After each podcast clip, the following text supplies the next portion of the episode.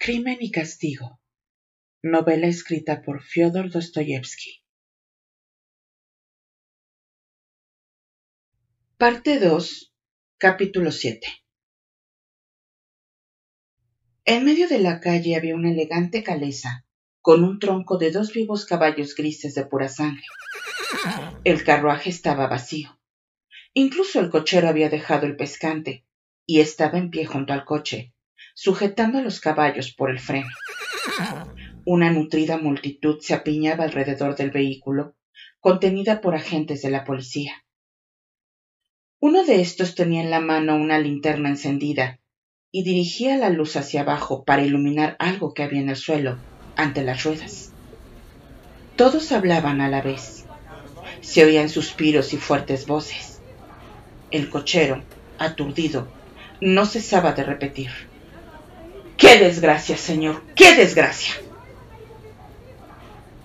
Raskolnikov se abrió paso entre la gente, y entonces pudo ver lo que provocaba tanto alboroto y curiosidad. En la calzada yacía un hombre ensangrentado y sin conocimiento. Acababa de ser arrollado por los caballos. Aunque iba miserablemente vestido, llevaba ropas de burgués. La sangre fluía de su cabeza y de su rostro, que estaba hinchado y lleno de morados y heridas. Evidentemente, el accidente era grave. Señor, se lamentaba el cochero. Bien sabe Dios que no he podido evitarlo. Si hubiese ido demasiado deprisa, si no hubiese gritado, pero iba poco a poco, a una marcha regular. Todo el mundo lo ha visto, y es que un hombre borracho no ve nada, eso lo sabemos todos. Lo veo cruzar la calle vacilando. Parece que va a caer. Le grito una vez, dos veces, tres veces. Después retengo los caballos y él viene a caer precisamente bajo las cerraduras. ¿Lo ha hecho expresamente o estaba borracho de verdad? Los caballos son jóvenes, espantadizos, y han echado a correr. Él ha empezado a gritar y ellos se han lanzado a una carrera aún más desenfrenada. Así ha ocurrido la desgracia. Es verdad que el cochero ha gritado más de una vez y muy fuerte, dijo una voz. Tres veces exactamente, dijo otro. Todo el mundo le ha oído. Por otra parte, el cochero no parecía muy preocupado por las consecuencias del accidente. El elegante coche pertenecía sin duda a un señor importante y rico, que debía de estar esperándolo en alguna parte. Esta circunstancia había provocado la solicitud de los agentes. Era preciso conducir al herido al hospital, pero nadie sabía su nombre. Raskolnikov consiguió situarse en primer término. Se inclinó hacia adelante y su rostro se iluminó súbitamente. Había reconocido a la víctima. Yo lo conozco. Yo lo conozco. exclamó, abriéndose paso a codazos entre los que estaban delante de él. Es un antiguo funcionario, el consejero titular Marmeladov. Vive cerca de aquí, en el edificio Cosel. Llamen enseguida a un médico. Yo lo pago. Miren. Sacó dinero del bolsillo y lo mostró a un agente. Era presa de una agitación extraordinaria. Los agentes se alegraron de conocer la identidad de la víctima.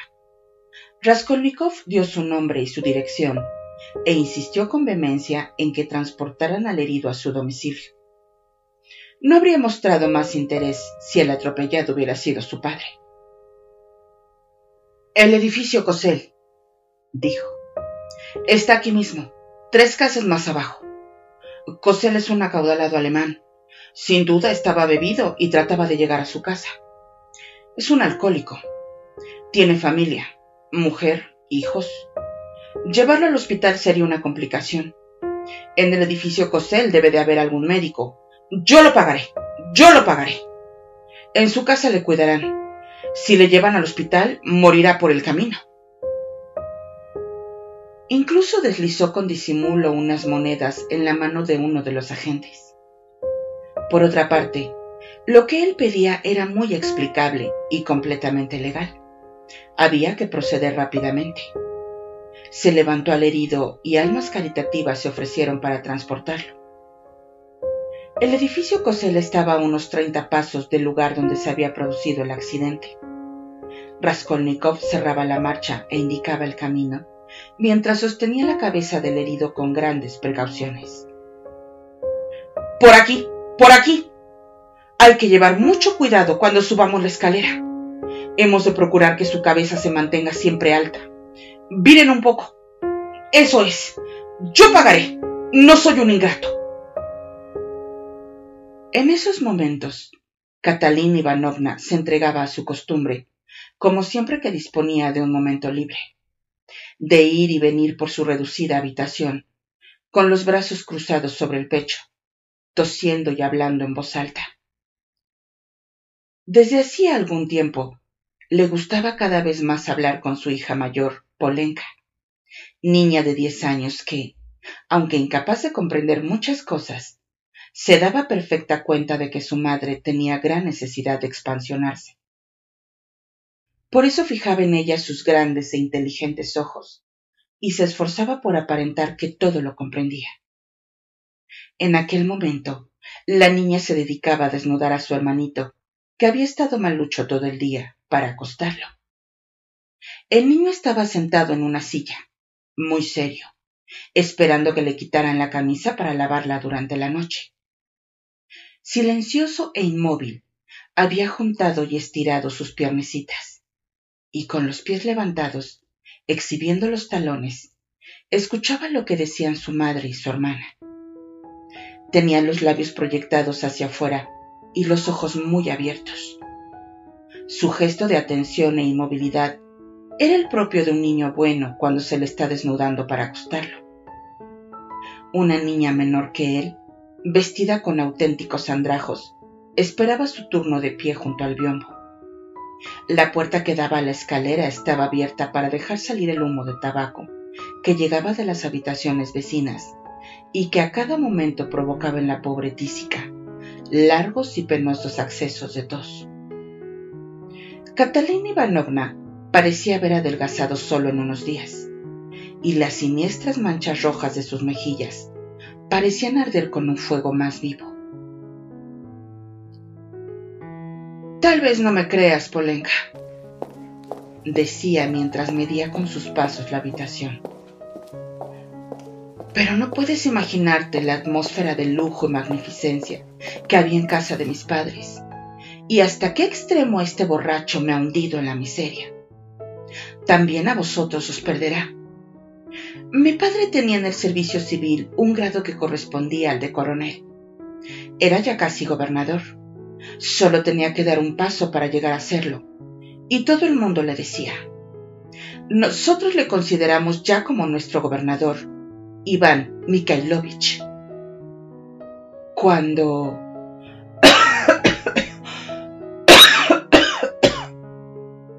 empezó a toser. ¡Maldita sea!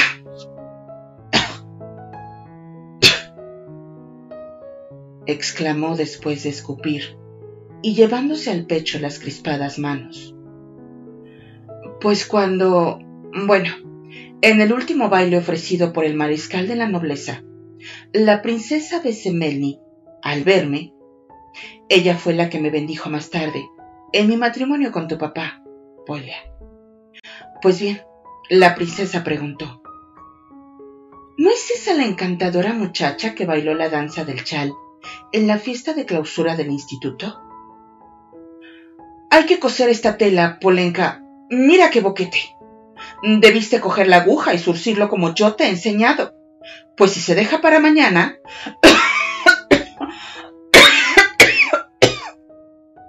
De nuevo tosió. Mañana... Volvió a toser. Mañana el agujero será mayor gritó, a punto de ahogarse. El paje, el príncipe Chelgolskoy, acababa de llegar de Petersburgo. Había bailado la mazurca conmigo y estaba dispuesto a pedir mi mano al día siguiente. Pero yo, después de darle las gracias en términos expresivos, le dije que mi corazón pertenecía desde hacía tiempo a otro, Este otro era tu padre, Polia. El mío estaba furioso. Mm, ¿Ya está?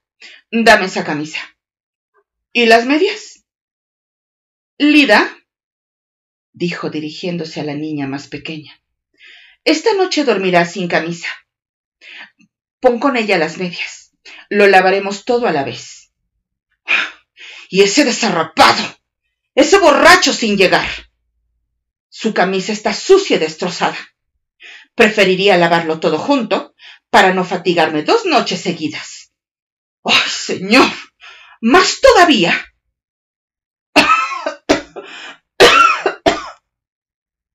Exclamó, volviendo a toser y viendo que el vestíbulo estaba lleno de gente y que varias personas entraban en la habitación transportando una especie de fardo. ¿Qué es eso? ¿Qué traen ahí? ¿Dónde lo ponemos?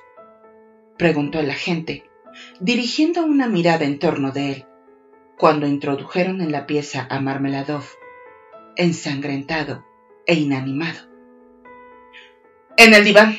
Ponerlo en el diván, dijo Raskolnikov. Aquí, la cabeza a este lado. Él ha tenido la culpa. Estaba borracho, gritó una voz entre la multitud. Catalina Ivanovna estaba pálida como una muerta y respiraba con dificultad. La diminuta Lidochka lanzó un grito. Se arrojó en brazos de Polenka y se apretó contra ella con un temblor convulsivo. Después de haber acostado a Marmeladov, Raskolnikov corrió hacia Catalina Ivanovna. Por el amor de Dios, cálmese, dijo con vehemencia. No se asuste. Atravesaba la calle y un coche le ha atropellado. No se inquiete. Pronto volverá en sí. Lo han traído porque lo he dicho yo. Yo estuve ya una vez en esta casa, ¿recuerda? Volverá en sí. Yo lo pagaré todo. Esto tenía que pasar, exclamó Catalina Ivanovna, desesperada y abalanzándose sobre su marido. Raskolnikov se dio cuenta enseguida de que aquella mujer no era de las que se desmayan por cualquier cosa. En un abrir y cerrar de ojos, apareció una almohada debajo de la cabeza de la víctima, detalle en el que nadie había pensado.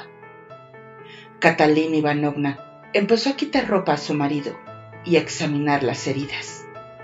Sus manos se movían presurosas, pero conservaba la serenidad y se había olvidado de sí misma. Se mordía los trémulos labios para contener los gritos que pugnaban por salir de su boca. Entretanto, Raskolnikov envió en busca de un médico. Le habían dicho que vivía uno en la casa de al lado. He enviado a buscar un médico, dijo a Catalina Ivanovna. No se inquiete usted, yo lo pago. ¿No tiene agua? Debe también una servilleta, una toalla, cualquier cosa, pero pronto. Nosotros no podemos juzgar hasta qué extremos son graves las heridas. Está herido, pero no muerto, se lo aseguro. Ya veremos qué dice el doctor. Catalina Ivanovna corrió hacia la ventana. Allí había una silla desvencijada y, sobre ella, una cubeta de barro llena de agua. La había preparado para lavar por la noche la ropa interior de su marido y de sus hijos. Este trabajo nocturno lo hacía Catalina dos veces por semana, cuando menos, e incluso con más frecuencia, pues la familia había llegado a tal grado de miseria que ninguno de sus miembros tenía más de una muda. Y es que Catalina no podía sufrir la suciedad, y antes que verla en su casa, prefería trabajar hasta más allá del límite de sus fuerzas. Lavaba mientras todo el mundo dormía. Así podía tender la ropa y entregarla seca y limpia la mañana siguiente a su esposo y a sus hijos. Levantó la cubeta para llevársela a Raskolnikov pero las fuerzas le fallaron y poco faltó para que cayera. Entretanto, Raskolnikov había encontrado un trapo y después de sumergirlo en el agua de la cubeta, lavó la ensangrentada cara de Marmeladov. Catalina Ivanovna permanecía de pie a su lado, respirando con dificultad. Se oprimía el pecho con las crispadas manos. También ella tenía gran necesidad de cuidarse. Raskolnikov empezaba a decirse que tal vez había sido un error llevar al herido a su casa. Polia, exclamó Catalina. Corre a casa de Sonia y dile que a su padre le ha atropellado un coche y que venga enseguida. Si no estuviese en casa, dejas el recado a los Capernaumov para que se lo den tan pronto como llegue. Anda, ve, toma, ponte este pañuelo en la cabeza. Entretanto, la habitación se había ido llenando de curiosos de tal modo que ya no cabía en ella ni un alfiler. Los agentes se habían marchado. Solo había quedado uno que trataba de hacer retroceder al público hasta el rellano de la escalera. Pero, al mismo tiempo, los inquilinos de la señora Lippe Betchel había dejado sus habitaciones para aglomerarse en el umbral de la puerta interior y, al fin, irrumpieron en masa en la habitación del herido. Catalina Ivanovna se enfureció. ¿Es que ni siquiera podéis dejar morir en paz a una persona? gritó a la muchedumbre de curiosos. Esto es para vosotros un espectáculo, ¿verdad? Y venís con el cigarrillo en la boca. exclamó mientras empezaba a toser. Solo os falta haber venido con el sombrero puesto. Allí veo uno que lo lleva. Respetad la muerte. Es lo menos que podéis hacer.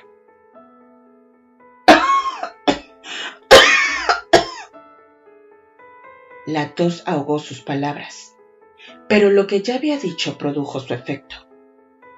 Por lo visto, los habitantes de la casa la temían. Los vecinos se marcharon uno tras otro, con ese extraño sentimiento de íntima satisfacción que ni siquiera el hombre más compasivo puede menos de experimentar ante la desgracia ajena, incluso cuando la víctima es un amigo estimado. Una vez habían salido todos, se oyó decir a uno de ellos, tras la puerta ya cerrada, que para estos casos estaban los hospitales y que no había derecho a turbar la tranquilidad de una casa. ¿Pretender que no hay derecho a morir? exclamó Catalina Ivanovna. Y corrió hacia la puerta con ánimo de fulminar con su cólera a sus convecinos. Pero en el umbral se dio de manos a boca con la dueña de la casa en persona, la señora Lippe Betzel que acababa de enterarse de la desgracia y acudía para restablecer el orden en el departamento. Esta señora era una alemana que siempre andaba con enredos y chismes. Señor! ¡Dios mío! exclamó golpeando sus manos una contra otra. Su marido borracho. Atropellamiento por caballo. Al hospital. Al hospital. Lo digo yo, la propietaria. Óigame, Amalia Lubidovna. Debe usted pensar las cosas antes de decirlas. Comenzó Catalina Ivanovna con altivez. Le hablaba siempre en este tono, con objeto de que aquella mujer no olvidara en ningún momento su elevada condición, y ni siquiera ahora pudo privarse de semejante placer. Sí, Amalia Lubidovna. Ya le he dicho más de una vez que no me llamo Amalia Lupidogna. Yo soy Amal Iván. Usted no es Amal Iván, sino Amalia Lupidogna. Y como yo no formo parte de su corte de viles aduladores, tales como el señor Levesniaknikov, que en este momento se está riendo detrás de la puerta, se oyó, en efecto, una risita socarrona detrás de la puerta y una voz que decía, se van a agarrar de las greñas la seguiré llamando Amalia Lubidogna. Por otra parte, a decir verdad, no sé por qué razón le molesta que le den este nombre. Ya ve usted lo que le ha sucedido a Simón Zaharevich. Está muriéndose. Le ruego que cierre esa puerta y no deje entrar a nadie. Que le permitan tan solo morir en paz. De lo contrario, yo le aseguro que mañana mismo el gobernador general estará informado de su conducta. El príncipe me conoce desde casi mi infancia y se acuerda perfectamente de Simón Zaharevich, al que ha hecho muchos favores. Todo el mundo sabe que Simón Zaharevich ha tenido numerosos amigos y protectores. Él mismo, consciente de su debilidad y cediendo a un sentimiento de noble orgullo, se ha apartado de sus amistades. Sin embargo, hemos encontrado apoyo en este magnánimo joven, señalaba a Raskolnikov, que posee fortuna y excelentes relaciones, y al que Simón Zaharevich conocía desde su infancia. ¿Y le asegura usted, Amalia Lubidovna? Todo esto fue dicho con precipitación creciente, pero un acceso de tos puso de pronto fin a la elocuencia de Catalina Ivanovna.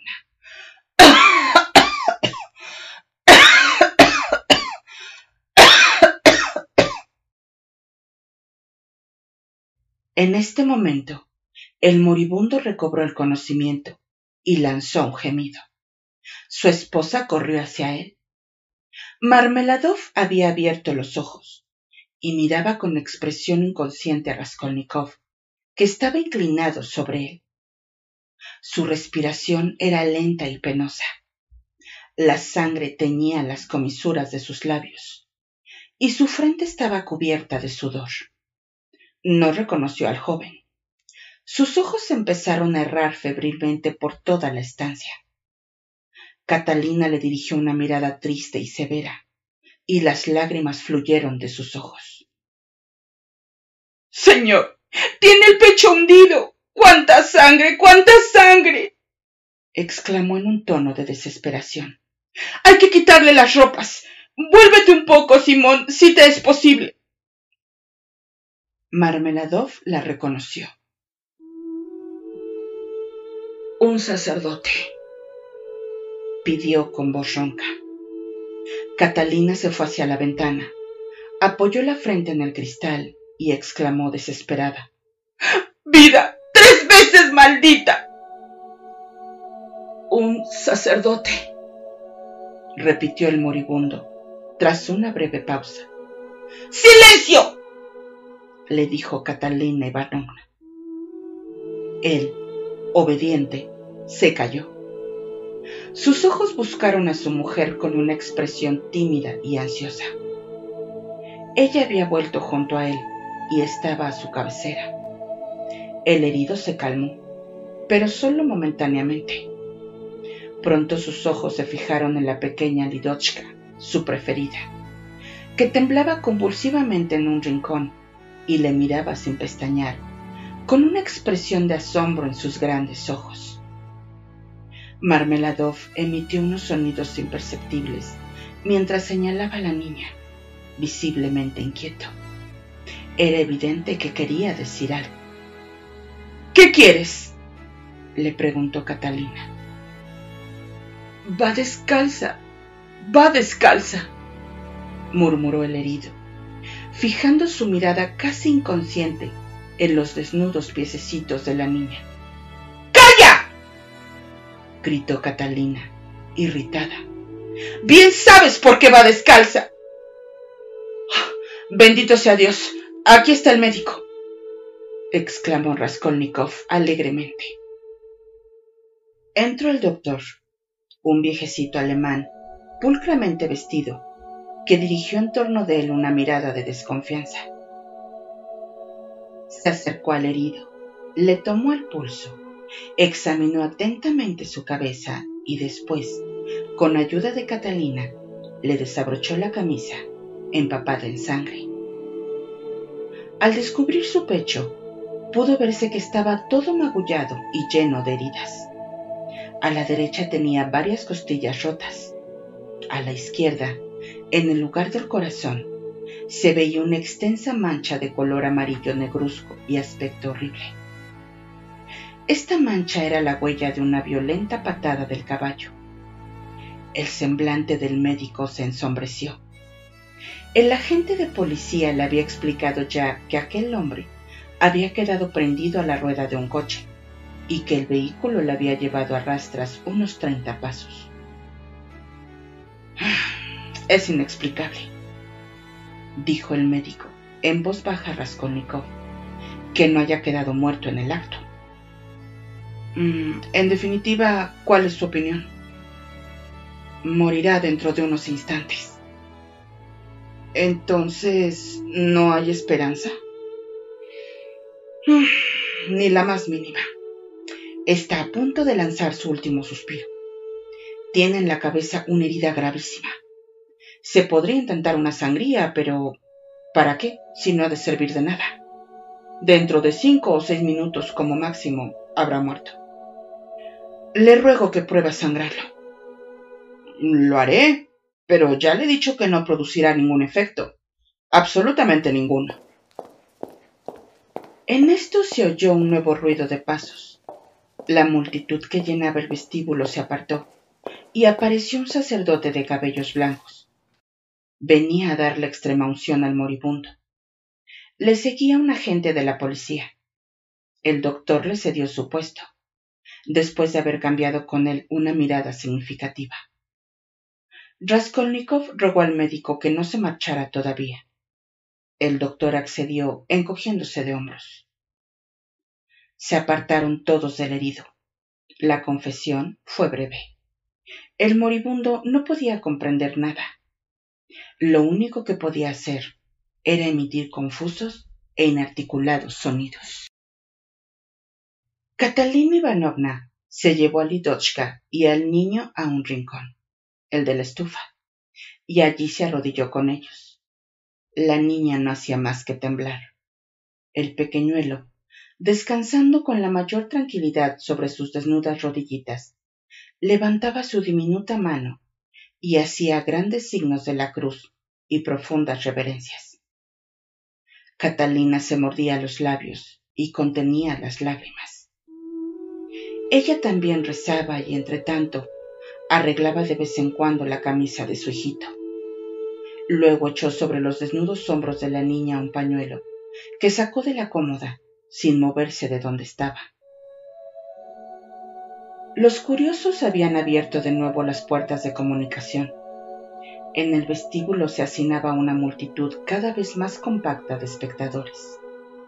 Todos los habitantes de la casa estaban allí reunidos, pero ninguno pasaba del umbral. La escena no recibía más luz que la de un cabo de vela. En este momento, Polenka, la niña que había ido en busca de su hermana, se abrió paso entre la multitud. Entró en la habitación, jadeando a causa de su carrera. Se quitó el pañuelo de la cabeza, buscó a su madre con la vista, se acercó a ella y le dijo, Viene, la he encontrado en la calle. Su madre la hizo arrodillar a su lado.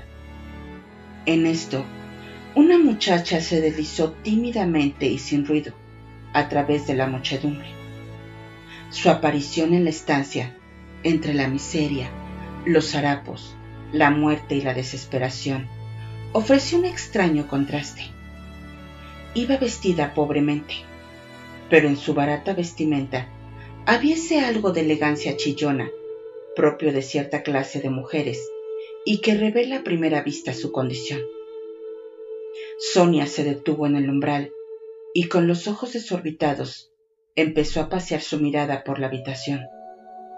Su semblante tenía la expresión de la persona que no se da cuenta de nada.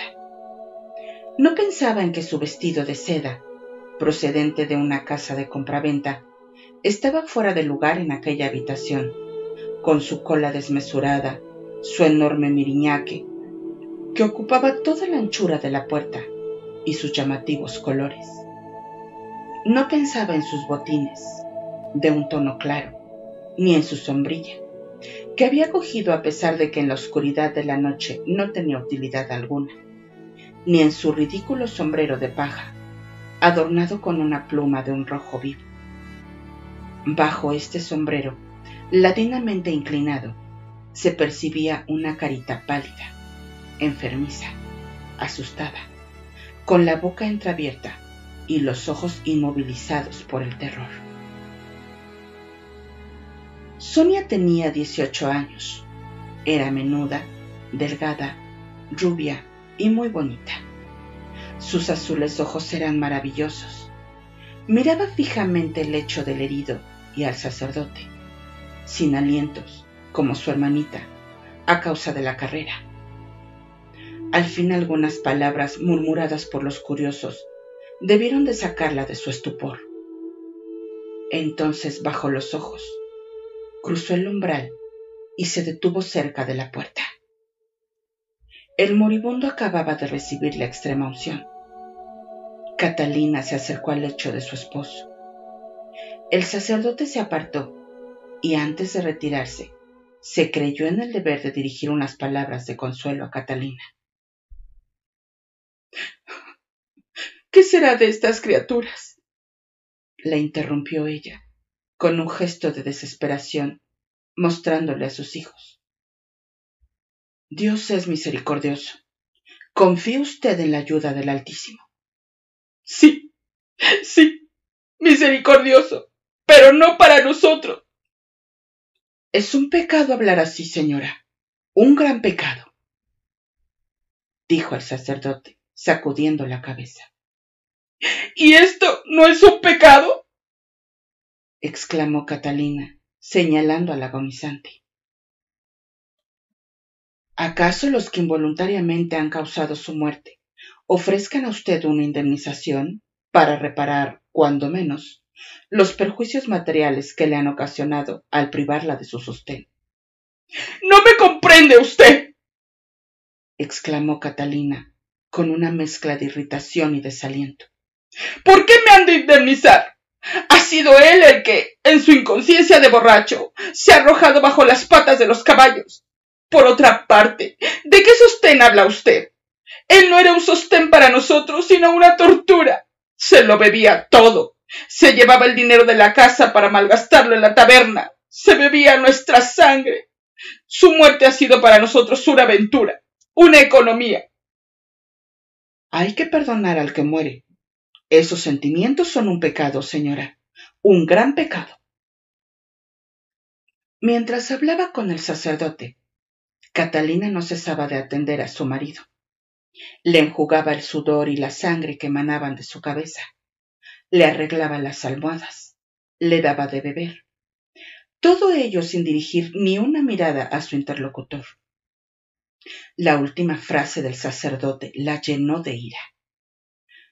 Padre. Esos son palabras, y nada más que palabras. Perdonad. Si no le hubiesen atropellado, esta noche habría vuelto borracho, llevando sobre su cuerpo la única camisa que tiene, esa camisa vieja y sucia, y se habría echado en la cama bonitamente para roncar, mientras yo habría tenido que estar trajinando toda la noche. Habría tenido que lavar sus harapos y los de los niños. Después, ponerlos a secar en la ventana y finalmente Apenas apuntar el día, los habría tenido que remendar. Así habría pasado yo la noche. No, no, no quiero ir a hablar de perdón. Además, ya le he perdonado.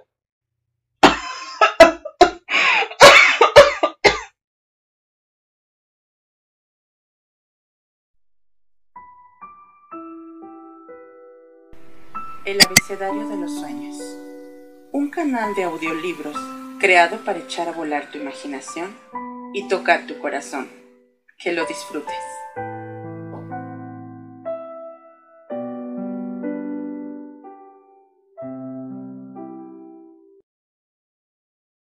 Un violento ataque de tos le impidió continuar.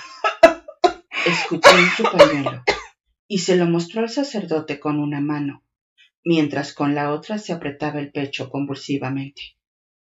El pañuelo estaba manchado de sangre. El sacerdote bajó la cabeza y no dijo nada. Marmeladov agonizaba.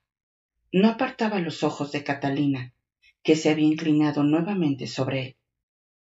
El moribundo quería decir algo a su esposa y movía la lengua, pero de su boca no salían sino sonidos inarticulados. Catalina, comprendiendo que quería pedirle perdón, le gritó con acento imperioso. Calla. No hace falta que digas nada. Ya sé lo que quieres decirme. El agonizante renunció a hablar, pero en este momento su errante mirada se dirigió a la puerta y descubrió a Sonia. Marmeladov no había advertido aún su presencia.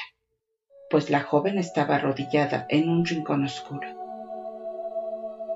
¿Quién es? ¿Quién es? preguntó ansiosamente, con voz ahogada y ronca, indicando con los ojos que expresaban una especie de horror la puerta donde se hallaba su hija. Al mismo tiempo intentó incorporarse. ¡Quieto! ¡Quieto! exclamó Catalina.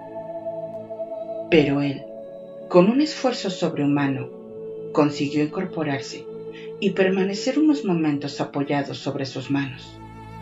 Entonces observó a su hija con amarga expresión, fijos y muy abiertos los ojos. Parecía no reconocerla. Jamás la había visto vestida de aquel modo. Allí estaba Sonia, insignificante, desesperada, avergonzada bajo sus oropeles, esperando humildemente que le llegara el turno de decir adiós a su padre.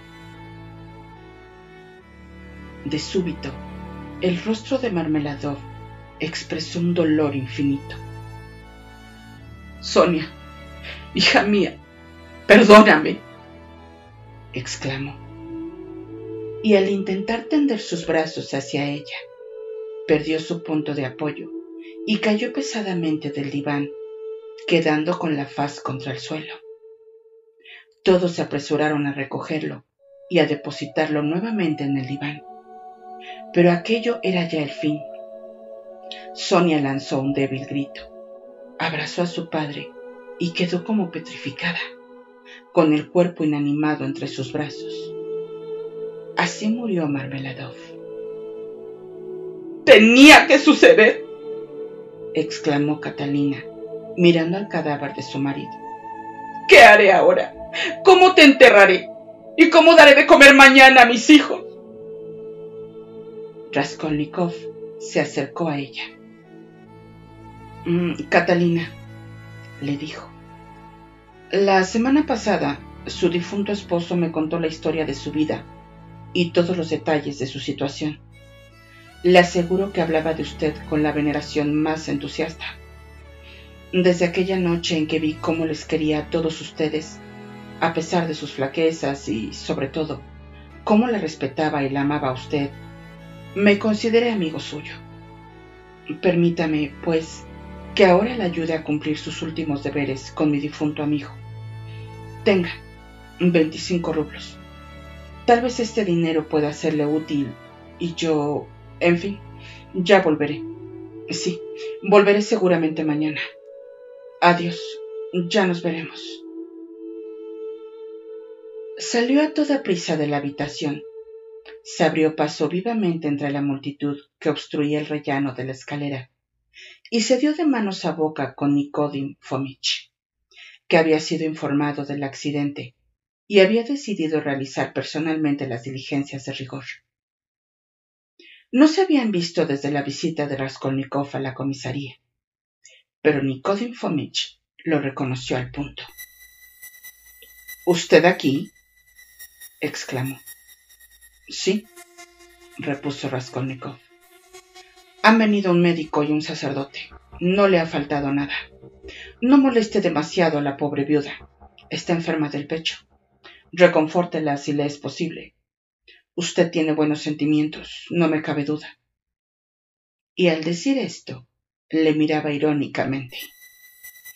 Va usted manchado de sangre, dijo Nikodim Fomich, al ver, a la luz del mechero de gas, varias manchas frescas en el chaleco de Raskolnikov. Sí, la sangre ha corrido sobre mí. Todo mi cuerpo está cubierto de sangre. Dijo esto con un aire un tanto extraño. Después sonrió, saludó y empezó a bajar la escalera.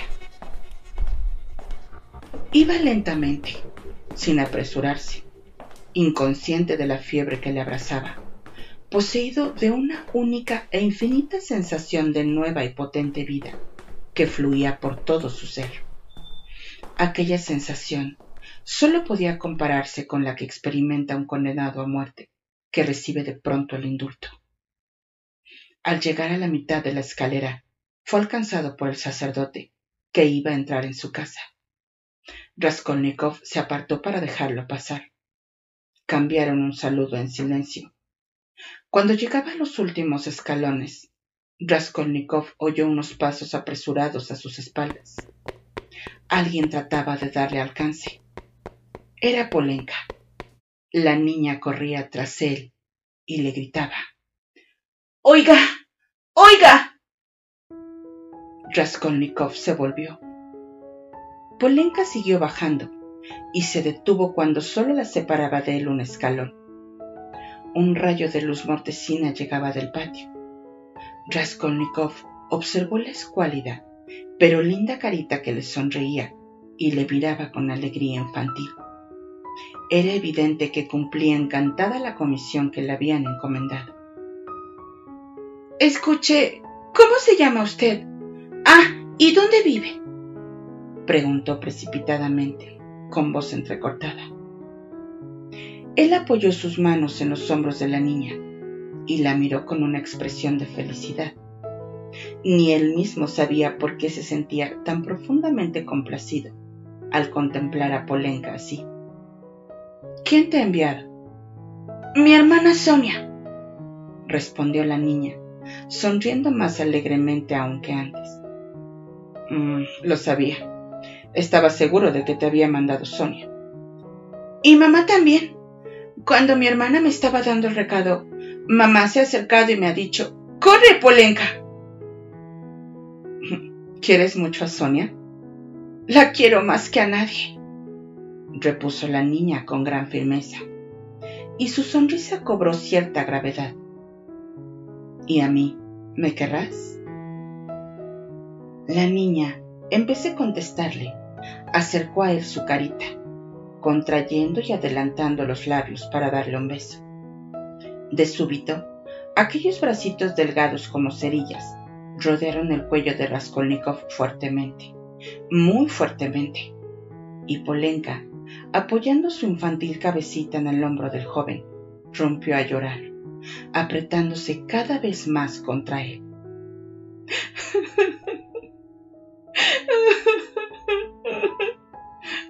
papá! exclamó poco después, alzando su rostro bañado en lágrimas que secaba con sus manos. No se ven más que desgracias, añadió inesperadamente, con ese aire especialmente grave que adoptan los niños cuando quieren hablar como las personas mayores. ¿Os quería vuestro padre? A la que más quería era a dijo Polenka con la misma gravedad y ya sin sonreír. Porque es la más pequeña y está siempre enferma. A ella le traía regalos y a nosotras nos enseñaba a leer y también la gramática y el catecismo, añadió con cierta arrogancia. Mamá no decía nada, pero nosotros sabíamos que esto le gustaba y papá también lo sabía. Y ahora mamá quiere que aprenda francés porque dice que ya tengo edad para empezar a estudiar. Mm, ¿Y las oraciones? ¿Las sabes? Claro, hace ya mucho tiempo. Yo, como soy ya mayor, rezo bajito y sola. Y Kolia y Lidochka rezan en voz alta con mamá. Primero dicen la oración a la Virgen, después otra. Señor, perdona a nuestro otro papá y bendícelo porque nuestro primer papá se murió y este era el segundo, y nosotros estábamos también por el primero. Polechka, yo me llamo Rodión. Nómbrame también alguna vez en tus oraciones. Y también a tu siervo Rodión. Basta con esto. Toda mi vida rezaré por usted, respondió calurosamente la niña. y de pronto se echó a reír. Se arrojó sobre Raskolnikov y otra vez le rodeó el cuello con los brazos. Raskolnikov le dio su nombre y su dirección y le prometió volver al día siguiente. La niña se separó de él entusiasmada. Ya eran más de las diez cuando el joven salió de la casa. Cinco minutos después se hallaba en el puente, en el lugar desde donde la mujer se había arrojado al agua. Basta, se dijo en tono solemne y enérgico. Atrás los espejismos, los vanos terrores, los espectros. La vida está conmigo. ¿Acaso no la he sentido hace un momento? Mi vida no ha terminado con la de la vieja. Que Dios la tenga en la gloria. Ya era hora de que descansara. Hoy empieza el reinado de la razón, de la luz, de la voluntad, de la energía. Pronto se verá. Lanzó esta exclamación con arrogancia, como desafiando algún poder oculto y maléfico. Y pensar que estaba dispuesto a contentarme con la plataforma rocosa rodeada de abismos. Estoy muy débil, pero me siento curado. Yo sabía que esto había de suceder. Lo he sabido desde el momento en que he salido de casa. A propósito, el edificio Pochinkov está a dos pasos de aquí. Iré a casa de Razumikine. Habría ido aunque hubiese tenido que andar mucho más. Dejémosle ganar la apuesta y divertirse. ¿Qué importa eso? Ah, hay que tener fuerzas, fuerzas. Sin fuerzas no puede uno hacer nada. Y estas fuerzas hay que conseguirlas por la fuerza. Esto es lo que ellos no saben. Pronunció estas últimas palabras con un gesto de resolución, pero arrastrando penosamente los pies. Su orgullo crecía por momentos. Un gran cambio en el modo de ver las cosas se estaba operando en el fondo de su ser. Pero, ¿qué había ocurrido? Solo un suceso extraordinario había podido producir en su alma, sin que él lo advirtiera, semejante cambio. Era como el náufrago que se aferra a la más endeble rama flotante. Estaba convencido de que podía vivir, de que su vida no había terminado con la de la vieja. Era un juicio tal vez prematuro, pero él no se daba cuenta.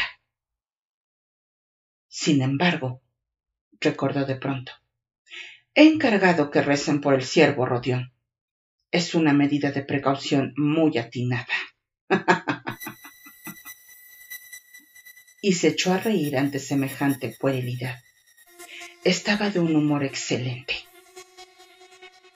Le fue fácil encontrar la habitación de Razumikine, pues el nuevo inquilino ya era conocido en la casa y el portero le indicó inmediatamente dónde estaba el departamento de su amigo. Aún no había llegado a la mitad de la escalera y ya oyó el bullicio de una reunión numerosa y animada. La puerta del piso estaba abierta y a oídos de Raskolnikov llegaron fuertes voces de gente que discutía. La habitación de Razumikine era espaciosa. En ella había unas quince personas. Raskolnikov se detuvo en el vestíbulo. Dos sirvientes de la patrona estaban muy atareados junto a dos grandes samovares rodeados de botellas, fuentes y platos llenos de entremeses y pastelillos procedentes de casa de la dueña del piso. Raskolnikov preguntó por Razumikine, que acudió al punto con gran alegría. Se veía inmediatamente que Razumikine había bebido sin taza y, aunque de ordinario no había medio de embriagarle, era evidente que ahora estaba algo mareado. Escucha, le dijo con vehemencia Raskolnikov. He venido a decirte que has ganado la apuesta y que, en efecto, nadie puede predecir lo que hará. En cuanto a entrar, no me es posible. Estoy tan débil que me parece que voy a caer de un momento a otro. Por lo tanto, adiós. Ven a verme mañana. ¿Sabes lo que voy a hacer? Acompañarte a tu casa, cuando tú dices que estás débil. ¿Y tus invitados? Oye, ¿quién es ese de cabello rizado que acaba de asomar la cabeza? ¿Ese? Cualquiera sabe. Tal vez un amigo de mi tío o alguien que ha venido sin invitación. Dejaré a los invitados con mi tío. Es un hombre extraordinario. Es una pena que no puedas conocerle. Además, que se vayan todos al diablo. Ahora se burlan de mí. Necesito refrescarme. Has llegado oportunamente, querido. Si tardas diez minutos más, me pego con alguien. Palabra de honor. ¿Qué cosas tan absurdas dicen? No te puedes imaginar lo que es capaz de inventar la mente humana. Pero ahora pienso que sí, que te lo puedes imaginar. ¿Acaso no mentimos nosotros? Dejémoslos que mientan. No acabarán con las mentiras. Espera un momento. Voy a traerte a Sosimov. Sosimov se precipitó sobre Raskolnikov ávidamente. Su rostro expresaba una profunda curiosidad, pero esta expresión se desvaneció muy pronto. Debe ir a acostarse inmediatamente, dijo, después de haber examinado a su paciente. Y tomará usted, antes de irse a la cama, uno de estos sellos que le he preparado. ¿Lo tomará? Como si quiere usted que tome dos. El sello fue ingerido en el acto. Haces bien en acompañarlo a casa, dijo Sosimov a Razumikine.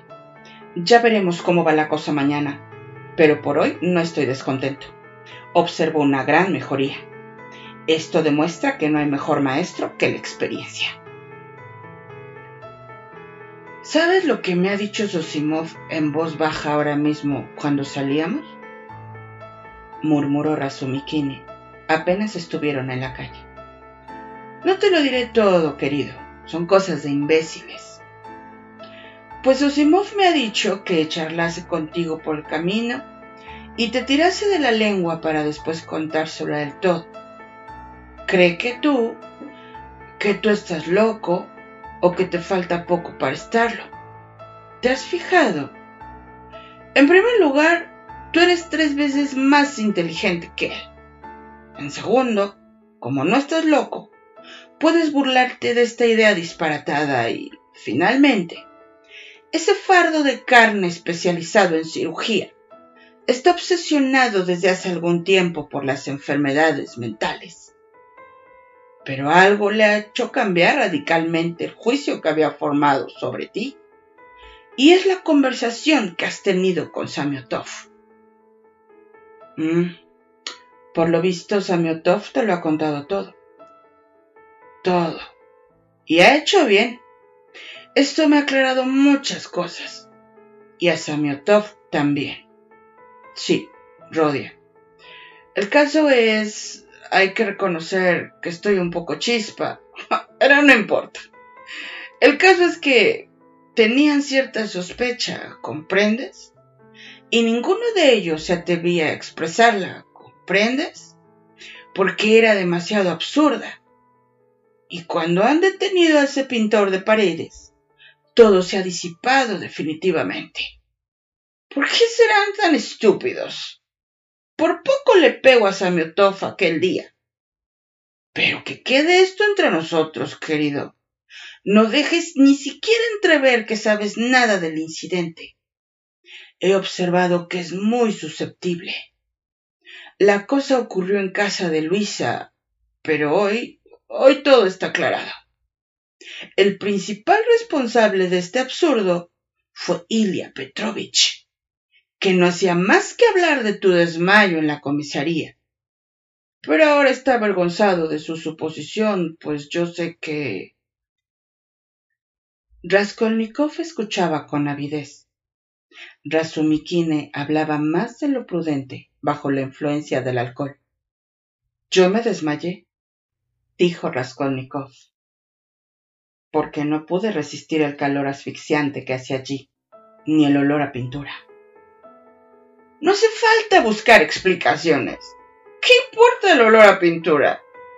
¿Tú llevabas enfermo todo un mes? Sosimov así lo afirma. Ah, no puedes imaginarte la confusión de ese bobo de Samiotov. Yo no valgo, ha dicho, ni el dedo meñique de ese hombre, es decir, del tuyo. Ya sabes, querido, que él da a veces pruebas de buenos sentimientos. La lección que ha recibido hoy en el Palacio de Cristal ha sido el colmo de la maestría. Tú has empezado por atemorizarlo, pero atemorizarlo hasta producirle escalofríos. Le has llevado casi a admitir de nuevo esa monstruosa estupidez y luego, de pronto, le has sacado la lengua. Ha sido perfecto. Ahora se siente apabullado, pulverizado. Eres un maestro, palabra. Y ellos han recibido lo que merecen. Qué lástima que yo no haya estado allí. Ahora él te estaba esperando en mi casa con ávida impaciencia. Porfirio también está deseoso de conocerte. ¿También Porfirio? Pero dime, ¿por qué me han creído loco? Mm, como loco, no. Yo creo, querido, que he hablado demasiado. A él le llamó la atención que a ti solo te interesara este asunto. Ahora ya comprende la razón de este interés, porque conoce las circunstancias y el motivo de que entonces te irritara. Y ello, unido a ese principio de enfermedad, estoy un poco borracho, querido. Pero el diablo sabe que a Sosimov le ronda una idea por la cabeza. Te repito que solo piensa en enfermedades mentales. Tú no debes hacerle caso. Los dos permanecieron en silencio durante unos segundos. Óyeme, Razumikine, dijo Raskolnikov. Quiero hablarte francamente. Vengo de casa de un difunto que era funcionario. He dado a la familia todo mi dinero. Además, me ha besado una criatura de un modo que, aunque verdaderamente hubiera matado yo a alguien, y también he visto a otra criatura que llevaba una pluma de un rojo de fuego. Pero estoy divagando. Me siento muy débil. Sosténme, ya llegamos. ¿Qué te pasa? ¿Qué tienes? preguntó Razumikine, inquieto.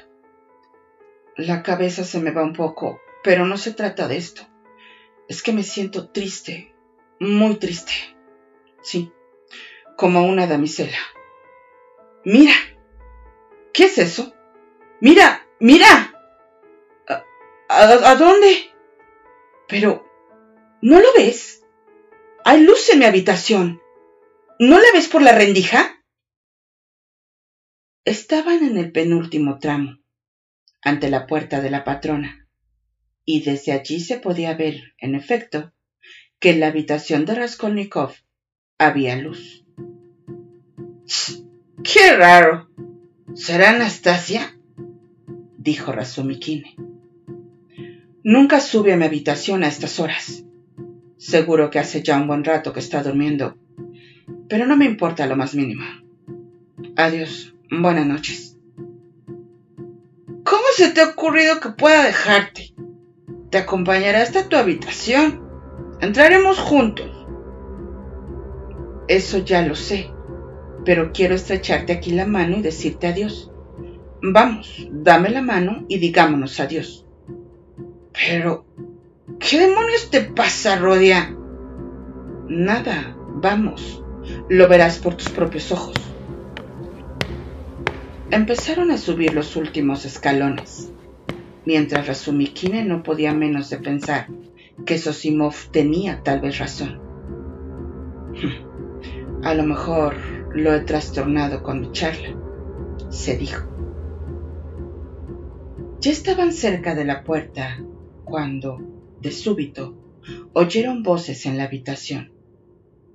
Pero, ¿qué pasa? Exclamó Razumikine. Raskolnikov cogió el picaporte y abrió la puerta de par en par, y cuando hubo abierto, se quedó petrificado. Su madre y su hermana estaban sentadas en el diván. Le esperaban desde hacía hora y media. ¿Cómo se explicaba que Raskolnikov no hubiera pensado ni remotamente que podía encontrarse con ellas? Siendo así que aquel mismo día le habían anunciado dos veces su inminente llegada a Petersburgo. Durante la hora y media de espera, las dos mujeres no habían cesado de hacer preguntas a Anastasia, que estaba aún ante ellas, y las había informado de todo cuanto sabía acerca de Raskolnikov.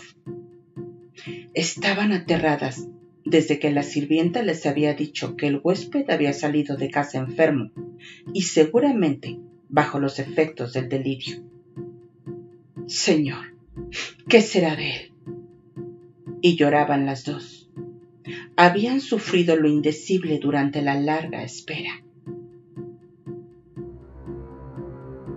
Un grito de alegría acogió a Raskolnikov. Las dos mujeres se arrojaron sobre él, pero él permanecía inmóvil, petrificado, como si repentinamente le hubieran arrancado la vida. Un pensamiento súbito, insoportable, lo había fulminado. Raskolnikov no podía levantar los brazos para estrecharlas entre ellos. No podía. Le era materialmente imposible. Su madre y su hermana, en cambio, no cesaban de abrazarlo, de estrujarlo, de llorar, de reír. Él dio un paso, vaciló y rodó por el suelo, desvanecido. Gran alarma, gritos de horror, gemidos. Razumikine, que se había quedado en el umbral, entró presuroso en la habitación. Levantó al enfermo con sus atléticos brazos y en un abrir y cerrar de ojos lo depositó en el diván. No es nada, no es nada, gritaba a la madre y a la hermana. Un simple mareo. El médico acaba de decir que está muy mejorado y que se curará por completo. Traigan un poco de agua. Miren, ya recobra el conocimiento. Atenazó la mano de Dudnechka tan vigorosamente como si pretendiera triturársela y obligó a la joven a inclinarse para comprobar que, efectivamente, su hermano volvía en sí. Tanto la hermana como la madre miraban a Razumikine con tierna gratitud, como si tuviesen ante sí a la misma providencia. Sabían por Nastasia lo que había sido para Rodia durante toda la enfermedad aquel avispado joven, como Pulqueria Alejandrovna Raskolnikov le llamó aquella misma noche en una conversación íntima que sostuvo con su hija Dunia.